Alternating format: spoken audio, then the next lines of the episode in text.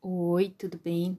Meu nome é Lucila, eu sou estudante do último ano de bacharelado em História da Uninter, do Polo de Jaú.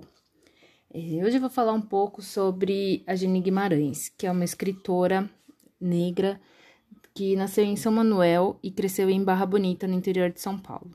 Ela é autora de diversos livros, inclusive um que ganhou o prêmio Jabuti de Literatura. É, durante muito tempo, as mulheres foram silenciadas e esquecidas por motivos que, quando a gente olha hoje, são incabíveis, né? E a ideia, aquela ideia de que a mulher pertence ao tanque, ao fogão, não é mais aceita e nós devemos e merecemos resgatar essas mulheres do, do umbral que, que foram colocadas.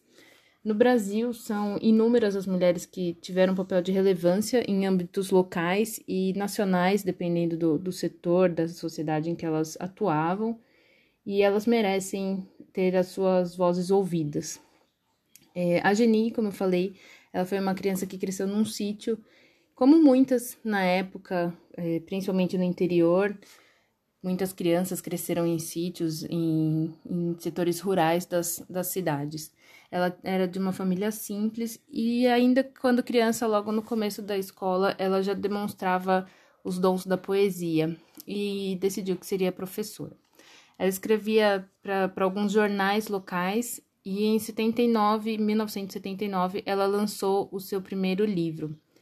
É, com o tempo, as obras dela foram tomando mais, mais força é, na questão da identidade negra e em, em 1989 ela ganhou o prêmio Jabuti com o livro A Cor da Ternura, que conta alguns momentos de sua infância e juventude, as suas dores, os seus anseios, inclusive com relação à sua cor.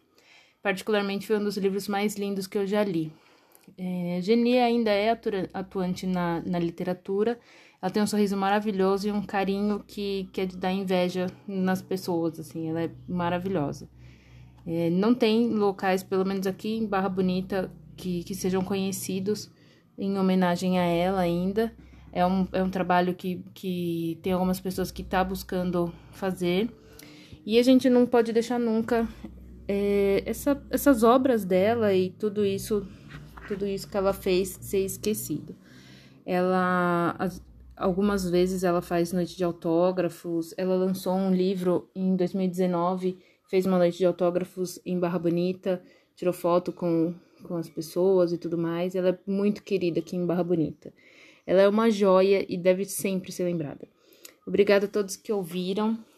Contar um pouco de, dessa história da, da Geni, que é uma pessoa tão maravilhosa, teve uma história tão, tão bonita, sofrida, lógico, a gente não pode deixar esse isso de lado, mas ela tem uma história muito bonita de força, de não desistir, e o mínimo que a gente pode fazer é, é fazer uma homenagem para ela. Obrigada.